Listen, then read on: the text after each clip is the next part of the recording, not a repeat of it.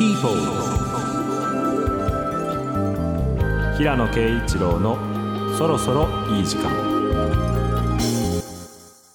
ご機嫌いかがですか？平野啓一郎です。トムセン陽子です。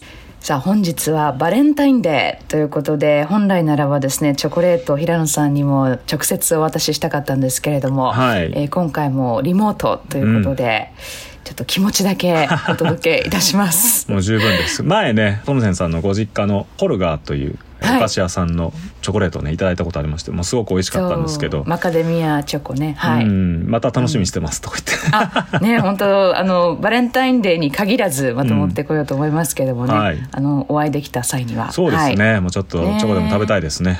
いね自分チョコは絶対に今日は買って帰ろうと思っておりますが、はい。本日も素敵な音楽と新しい発見がありますように。そろそろいい時間スタートです。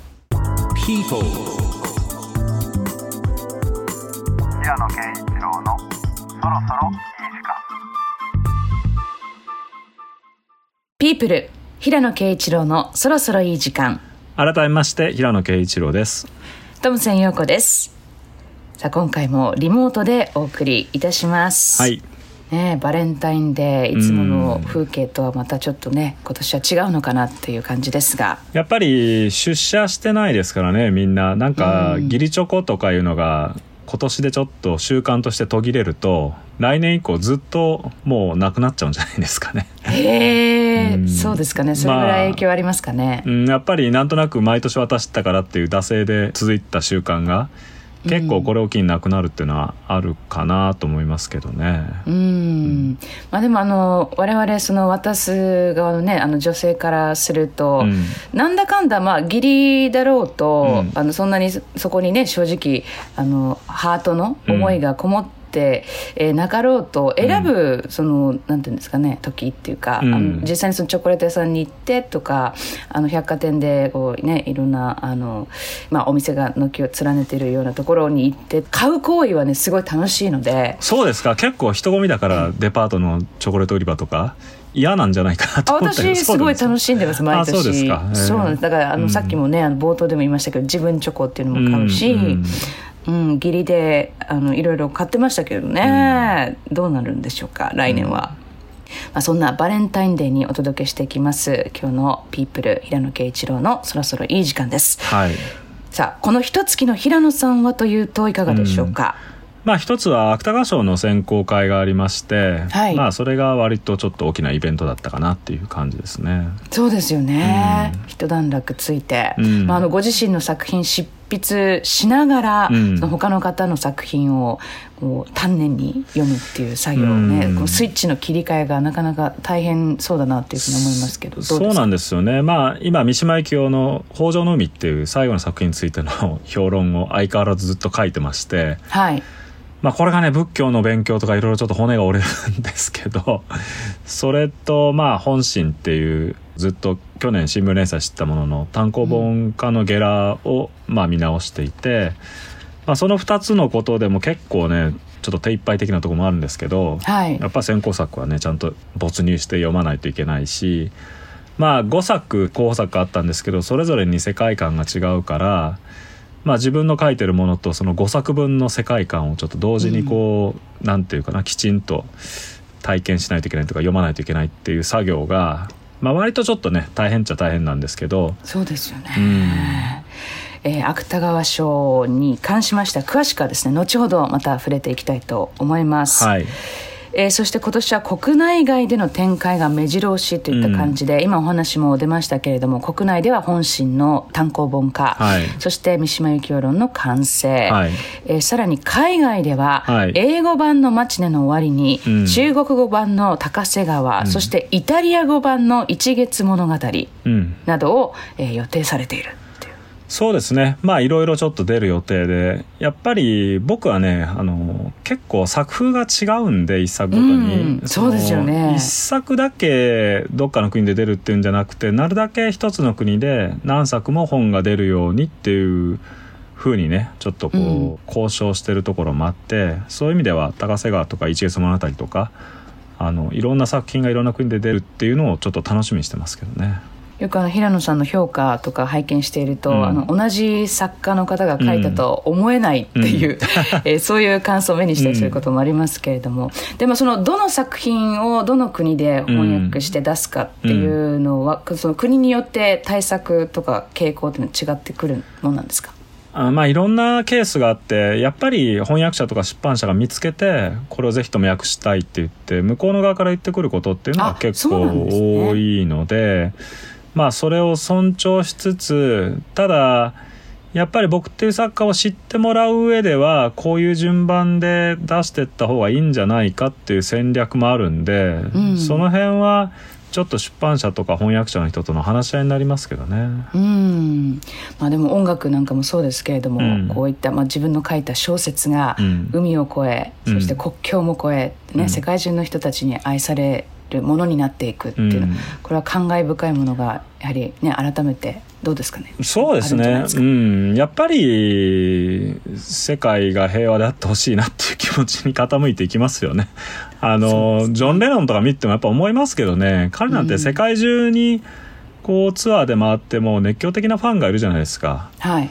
そしたらやっぱりねその何人が一番偉いとかそういう考えにはなりようがないですよねうんやっぱりもう ラブピースになるしかないしそれがやっぱり芸術とか、ね、文学とかのいいところじゃないかなと思うんですよね。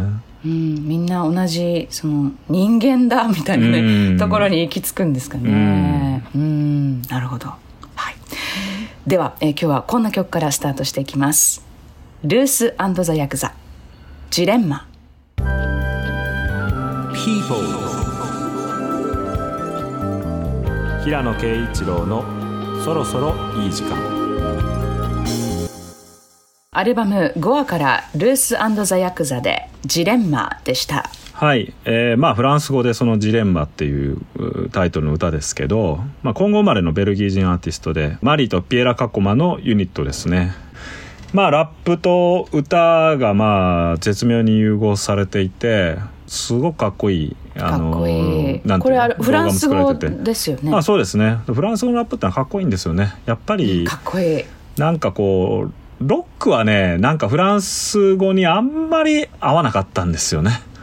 多分。うん。だからフランス出身のロックバンドっていうとねそんなに大きな、まあ、ビッグネームはちょっと思いつかないというか、もちろんいっぱいいますけどね、ミッシェル・ポルナレフの時代から、うん。まあプログレとかねゴングとかなんかああいうバンドとかいろいろいましたけど、はい。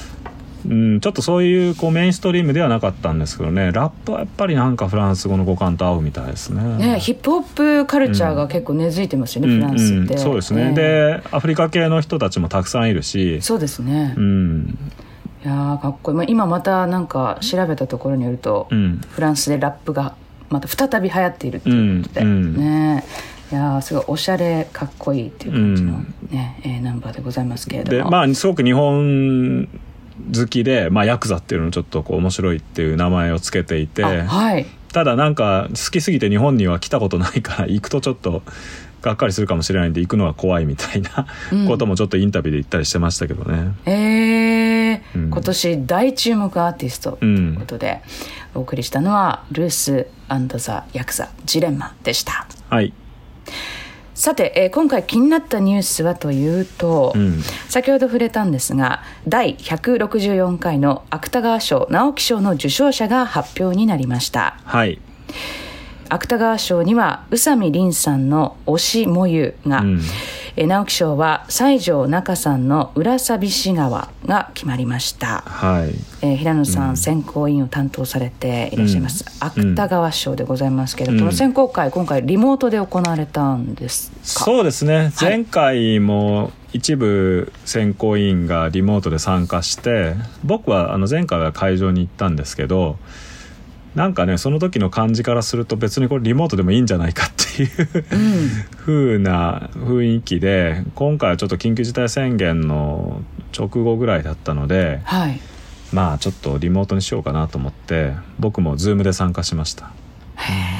半分ぐらいのうん、半分ぐらいの選考委員が Zoom で参加してでも大体選考会ってそんなにこうみんながわーってこう見学をして議論したりっていう感じじゃなくて、うん。まあ、司会者が一人ずつこう指してって順に意見を言っていくような感じなんでリモートでもそんなにこう遜色はない感じはしますけどね。ん。でなんかもちろん終わった後選考委員同士でちょっとご飯でも食べに行ったりとかいう楽しみがあった時にはねやっぱり集まってやった方が良かったと思うけど今どうせちょっと外食もみんなで。行けないですし、まあ、だったらっていう感じでリモートでしたね。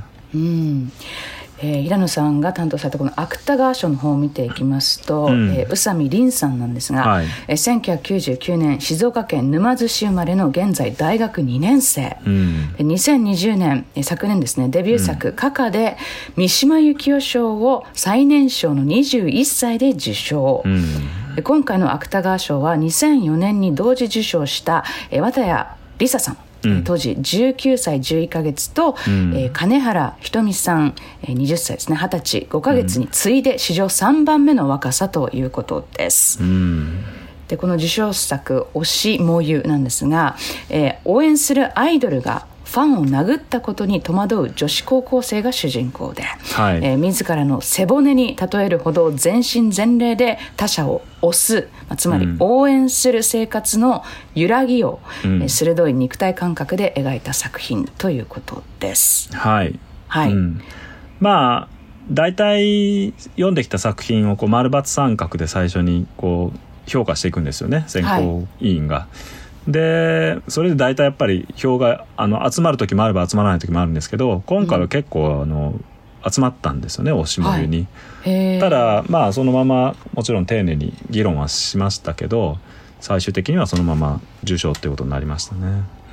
宇佐美さん曰く自分の予定よりも早かった。うん。いつも応援してくださっている方も含めて本当にありがとうございますと言いたいです。とうん。語りました。まあ21歳大学生ですからね。僕が取った時も23歳でやっぱ若くして受賞っていうことは言われましたけど、はい。それでもねやっぱ自分の中では212ぐらいの頃にすごくやっぱり書いててこう自分のこうなんていうのか成長があった気がするので、うん。21で受賞ってことはもっと早くからねかなり高水準でこう小説を書けるようになってたっていうことですからうん。まあそれはやっぱすごいですよね。でもすごく自信を感じますよね、このコメントに。あの予定よりも早かったっていうのは。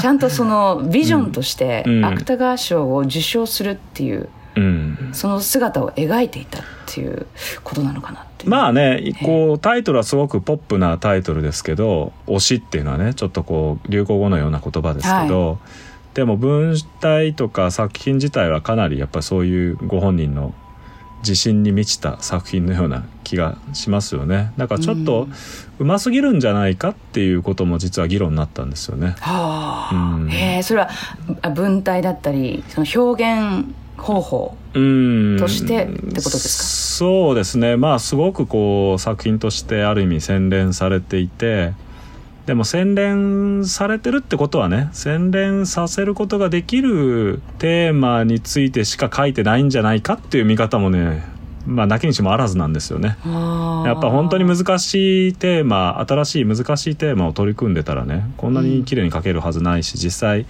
まあこう自分の存在のよるべのない人がこう何かに依存してっていうその大元の物語自体はちょっとかなりもうなんていうのかなやや今更感のある話でもあるので、まあそれを推しっていうことでこう現代的に更新したところには新しさがあったんだけどっていうちょっとねあのネガティブな議論もありましたけどただやっぱりねそれにしてもこの年齢でこの水準の作品を書いてるからっていうことでまあ最後はかなりあの皆さんいろんな選考委員が肯定的な評価で受賞に至りましたけどね。あの直木賞のね、えっとうん。西条中さんもあのこのようにコメントをされていて、うん。えー当たったらいいなという夢のある感じが、まあ、似ていると、うん。それくらい遠かったものなので戸惑いの方が大きくてこのあとどうしたらいいんだろうと不安ですっていうあまあ、あの語っていたんですが、ーうん。えどうですかねこの今後その芥川賞とか直木賞を取った後のうん。プレッシャーというかその次の作品っていうのは？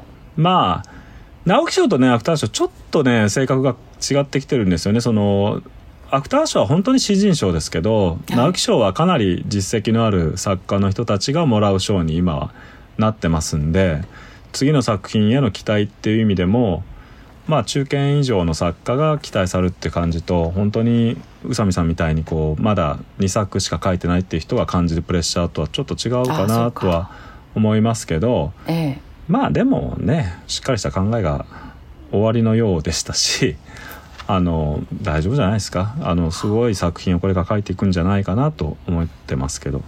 はい。世の中的にはですね他にも、うんこれはあの個人的にもびっくりしましたが、うんクリープハイプのボーカルですけれども、うん。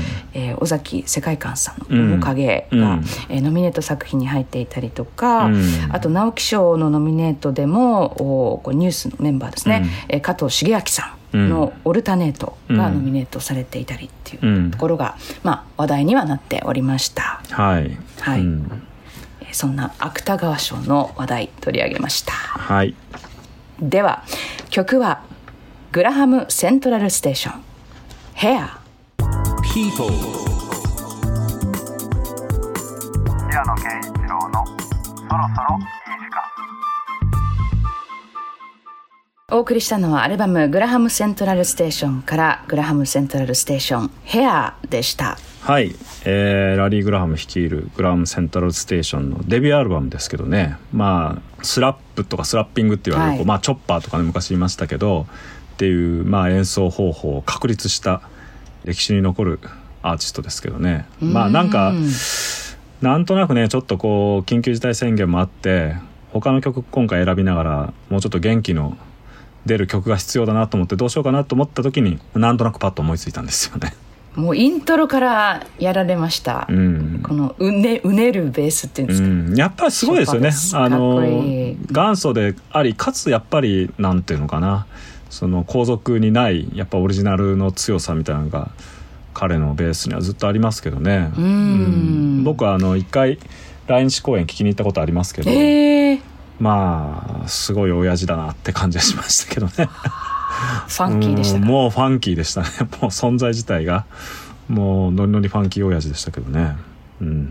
1974年のうん作品ですね、はい。グラハム・セントラル・ステーションからの一曲「ヘアお届けでした。はい。People 平野啓一郎のそろそろいい時間ピープル平野啓一郎のそろそろいい時間。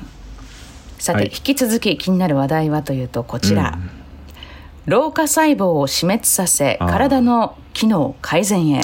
これはすごい話でしたね。え加齢に伴う体の衰えや、うん。病気などの原因の一つとされる老化細胞というのがありますが、それを死滅させることで体の機能を改善させることに東京大学などのグループがマウスを使った実験で成功したと発表しました。うん。えグループはこの老化細胞は GLS1 グルタミナーゼ1というタンパク質が働かなくなると死滅することを解明。うん。で年を取ったマウスにこのタンパク質の働きを止める薬を投与したところ、老化細胞が死滅し血糖値の異常や動脈硬化などの症状が改善したということです。でえーどれだけ棒に捕まっていられるかっていうねそれを調べる実験では、年を取ったマウスでは30秒程度だったものが、うん。薬投与によってうん。100秒程度まで伸びたとのこと。グループの中西教授曰く、うん。加齢が原因で起こる健康の問題を一網打尽にして、健康な期間を延ばすことができる可能性がある。老化メカニズムは不明瞭なことも多いため引き続き研究を進め人での実用化を目指したいと語っています。これは結構やばくないですか？僕びっくりしたんですけどこのニュース見て ねだって血糖値の異常とか動脈硬化とかの症状改善とかねなんか一網打尽とか言ってるじゃないですか老化が原因で起こる問題をね。まあもちろんまだマウスの段階ですけどえはい。これはなんか本当に人間に適用されるとすごいなと思いましたけどね。実用化されたら、ね。どうなるんですかね。でもその肌の細胞とかいろいろ衰えるじゃないですか。はい。それがなんか全部こう蘇っていくとねちょっと怖い感じもしますけどね。あのそうですよね。綺麗に蘇るのも怖いし、うん。だからって言ってなんかね無理やりそのシワをん伸ばしたような状態っていうのも、ん。なんか不自然ですしね。でもその年取ったマウスがね、30秒しか棒につかまれなかったのにその100秒までつかまれるようになったとかね、これ人間で起きたらすごくないですか？なんかなね70歳ぐらいになってこれが実用化されてて、ええ。もう漫画の世界ですよ、うはい。んね。おじいちゃん本当はすごいパワフルだったみたいな、うん。ええまああの長生きすることに越したことないですけど、どうですかこのアンチエイジング、うん。っていうそのまあ健康を保つために、平野さんが行ってらっしゃること、まあ、あの前回もはい。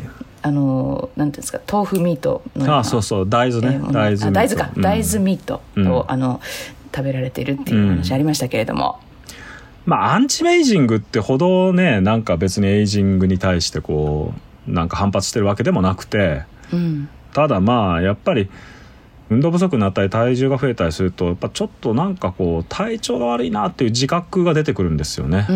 なんかこうだからやっぱりそれなりに健康には気をつけたいなと思ってますけどただコロナでなんかジムが閉まったりとか行ってるプールが閉まったりとか、はい。ちょっとそういうことはずっと去年は断続的にあったんで、うん。やっぱりすごく運動不足になってますよね。ねえ。実は平野さん。はい。何ですか？トレーニング。はい。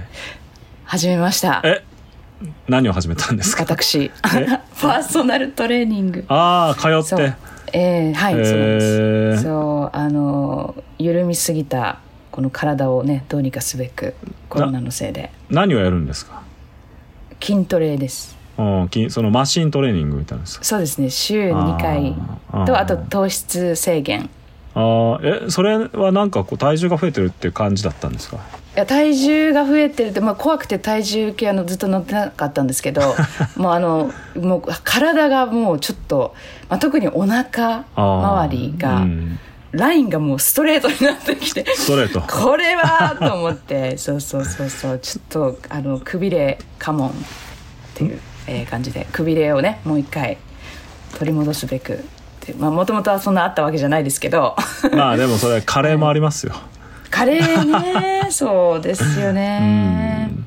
でもまあ運動することはねやっぱりいいことだしうん。ぜひ続けてください、はい。あでもあの平野さんの結構影響が大きいのであそうですか。前回のはい。前回のその代替肉ですか？大体肉？あのあのお話を聞いて、うん。そもうちょっとその健康に対して、うん。まあ、あのただその痩せるっていうだけじゃなくて、あの健康を維持するっていうところで、あのちょっともう少し意識的に頑張んなきゃいけないなというふうに思ったんですよあの後ねまたいろんな会社の代替肉を取り寄せてね食べてるんですけどね 結構。あなんかおすすめをすごい教えてほしいです。うん、あの後で送りますよ。あの リスト。でもね、結構あ朝食でベーコンとかそういうの一切食べなくなって代替肉しか食べなくなったりとか、うん。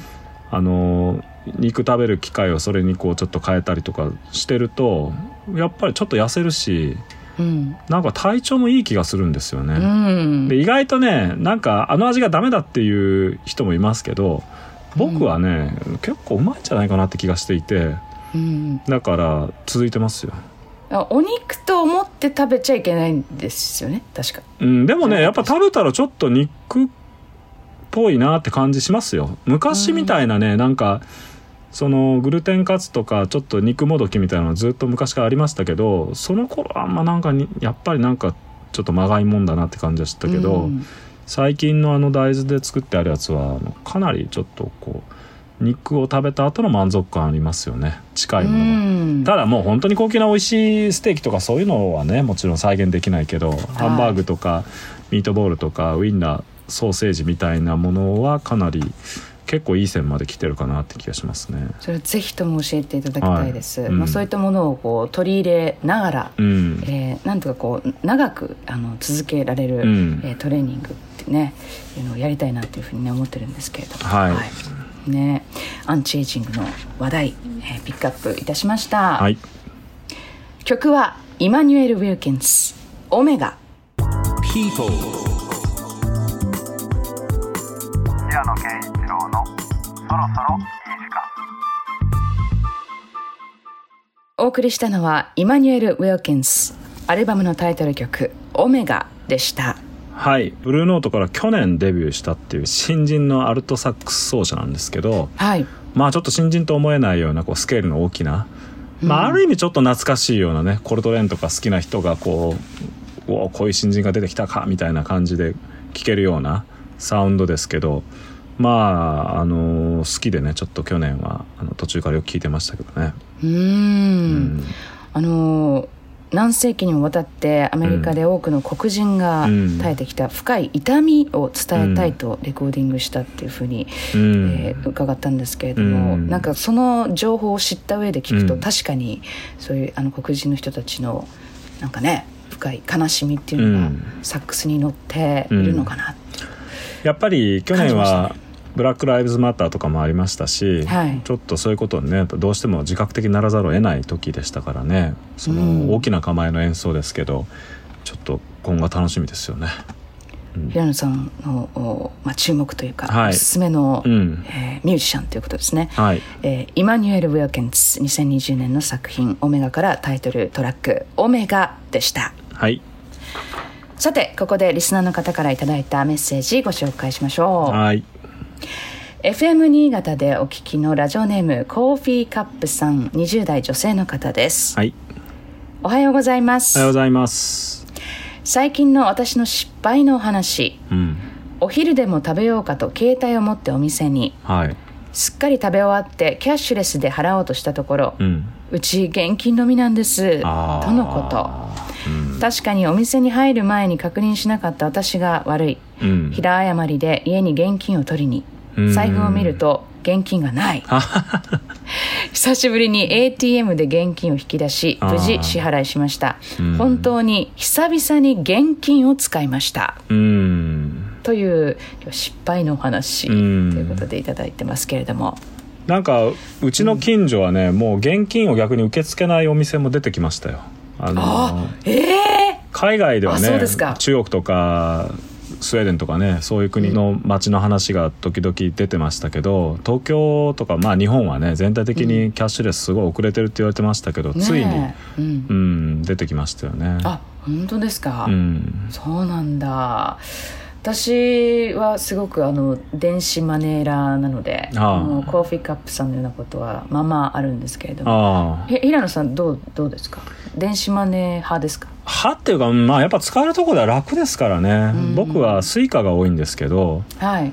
まあ支払い方法もものすごくいっぱいあるからその全然その一部しか網羅してない一部しかそのなんていうのかな利用してないですけどうん。うんでもまあやっぱ楽ですよね。なんかね久しぶりに現金で払わなきゃいけない時にはうん。自分がね財布から小銭を取るのが下手になったなと思うんですよ 昔はもっとね素早くねなんか594円とかいうのをね、ええ。こうパッパッと取れた気がするんですけど。でもなんかそうかも。最近はねる時間かかるんですよね小銭を取り出すのに。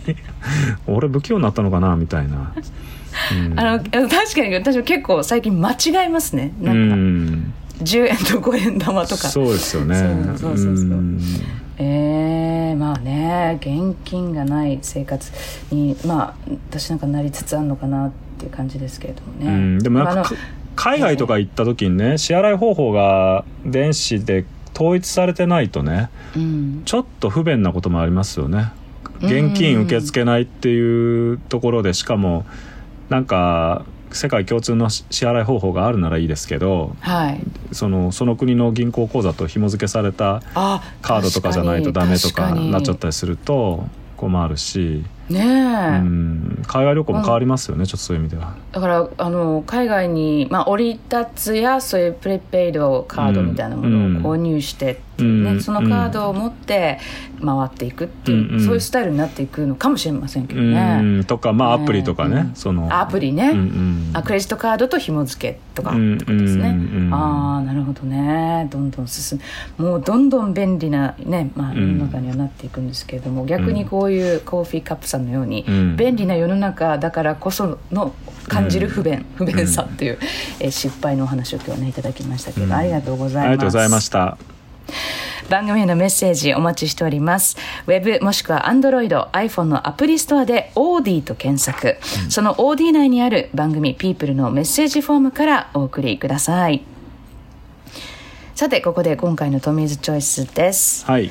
えー今日はですね、まあ、バレンタインデーということもありますので、うん。ちょっとそれっぽい曲をご用意いたしまして、はい。まあ、あの日本では女性から男性に、ねはいえーチョコレートを、うん。まあ、プラスアルファ何か、うん。えープレゼントを渡すっていうのがね一般的なんだけれども、うん。まあ、ヨーロッパとかアメリカは、えー逆に男性の方から女性にうん。愛を伝える日ってうんいうことでもあって。まあ、あのそちらのあのイメージですかね今回選んだのは、はい。こんな曲をもらいたい私が。あの花束とともにこんな曲をプレゼントされたらもうメロメロっていうそういうあの観点で選びましたので、はい。ちょっと聞いてみてください、はい。ライオネル・リッチ featuring Akon. Just Go. People. 平野啓一郎のそろそろいい時間。というわけでトミーズチョイス平野さんいかがでしたでしょうか、いやなんかロック好きのトムセンさんはもうちょっと激しく口説かれる方がいいのかなと思ったんですけどそうでもないんですかね。なんかね多分私まああの、うんねもう皆さんも全全世界の人がそうだと思いますけどなんか疲れてるんでしょうね、なので うん。あの、まあ、この歌詞にあるようにですね今日はもうあの君のために全て用意したから、あ。とにかくチルしてね、うん。もうあのリリラックスして、うん。僕が食事を君のところまで運ぶし、ね、でちゃんともうあのベッドメイキングもちゃんとするし、うん。もう君は何もしなくていい、うん。ただ君がすることは just relax という そういう曲なんです。ようん。なんこかういうこういうのプレゼントされたいって思ってる私は疲れてるんだと思います。まあワンオペでね大変な人とかはねちょっとぜひあの聞いてもらいたい曲ですよね。そうですね、うん。バレンタインデーにいかがでしょうかということで、セレクトしました。ライオネル・リッチ、featuring Akon Just Go でした。People 平野啓一郎のそろそろいい時間。本心。プロローグ。一度しか見られないものは貴重だ月並みだがこの意見には大方の人が同意するだろう。とすると時間と不可分に生きてる人間はその存在がそのまま貴重だと言える。なぜなら生きている限り人は変化し続け今この瞬間の僕は次の瞬間にはもう存在していないのだから。実際にはたったこれだけのことを言う間にも僕は同じでない。細胞レベルでも分子レベルでもそれは明白だ。もっと単純に僕が今死にかけていると想像したならこれだけのことを言う間に刻々と病状が悪化し血圧が下がり心拍が弱くなって結局僕は終わりまで言い合わせることなく最後の究極の変化をつまり死を迎えてしまうのかもしれない。たった一行の文章の中でも人間は変化しながら生きている。こうした考えに果たして人は踏みとどまれるのかどうか。今日玄関先で見送った幼い子供の姿はもう二度と見られない。学校から戻ってきたその子は朝と似た。しかしかすかに違った存在なのだから。僕たちはその違いが随分と蓄積された後でようやく感づくのが常だ。本1ページ分のインクの量を僕たちは決して感じ取ることはできない。しかし1万冊の本のインクなら身をもって実感するだろう。変化の重みにはそれと似たところがある。もちろん目を凝らせばそのビビたるインクが各ページに描き出しているものこそは刻々たる変化だ。人間だけではない。生き物も風景も一瞬ごとに貴重なものを失ってはまた入れ違いに貴重なものになっていく。愛は今日のそのすでに違ってしまっている存在を昨日のそれと同一視して持続する。鈍感さのゆえに誤解のゆえにそれとも強さのゆえに。時にはそれが似ても似つかない外観になろうとも中身になろうとも。あるいはその存在自体が失われようとも。それとも今日の愛もまた昨日とは同じでなく明日にはもう失われてしまっているのだろうか。だからこそ尊いのだとあなたは言うだろうか。People. 平野啓一郎のそろそろいい時間お届けしたのはジェームス・ブレイク「The First Time Ever I Saw Your Face」でした、えーっと去年カバー集を出したんですよねジェームス・ブレイクが、あんまりあそのたくさん入ってるアルバムじゃないんですけど、まあ、その中で、えーロバータ・フラッグがですね1972年に発表した曲のカバーをやってまして、こうん。今回はそれを選んでみました。放題はですねね「愛は面影の中に」とうん。いうタイトルですけどもまあこれもちょっとなんていうのかな疲れてる今しんみり聴きたい曲ですよね。染みますね、うん。この女性ボーカルものを男性シンガーがカバーするっていうパターンが個人的にすごく好きで、うん。あのグッときますねなんか。日本のアーティストでもねちょっとそれはあの流行りっていうかねなんかこの10年ぐらいいろいろとありましたけどね。うん、ジェームス・ブレイクのバージョンね。でお届けでした「The はい。First Time Ever I Saw Your Face うん」さあそしてお聞きいただいた朗読は、はい。えー今回は本心からです。そうですね。あの作品の本当に最初の部分をちょっと読みましたけど、まあ、この小説はお母さんが亡くなって、は主人公のそのお母さんをそのコンピューター上にこう AI で再現するっていうことがまあお話のテーマになっていてそのコンピューター上のお母さんが本物のお母さんそっくりに語りかけてくれるんだけどまあその時にこう受け手の主人公の心の中でどういう変化が起こるかとかっていうのがちょっとテーマになっていて、うんまあこれからのこう世の中の死生観も AI とかの技術が進歩していくと変わっていくんじゃないのかなっていうようなことをあのテーマにしてますね。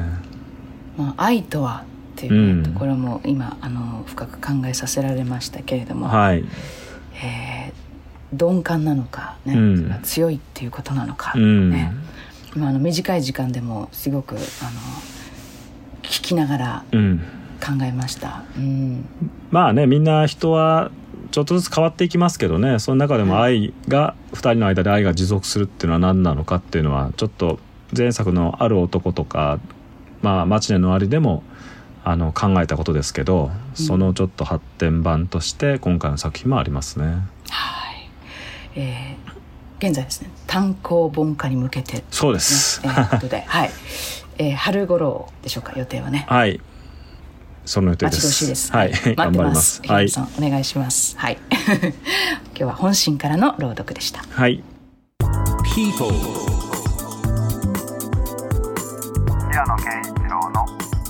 時間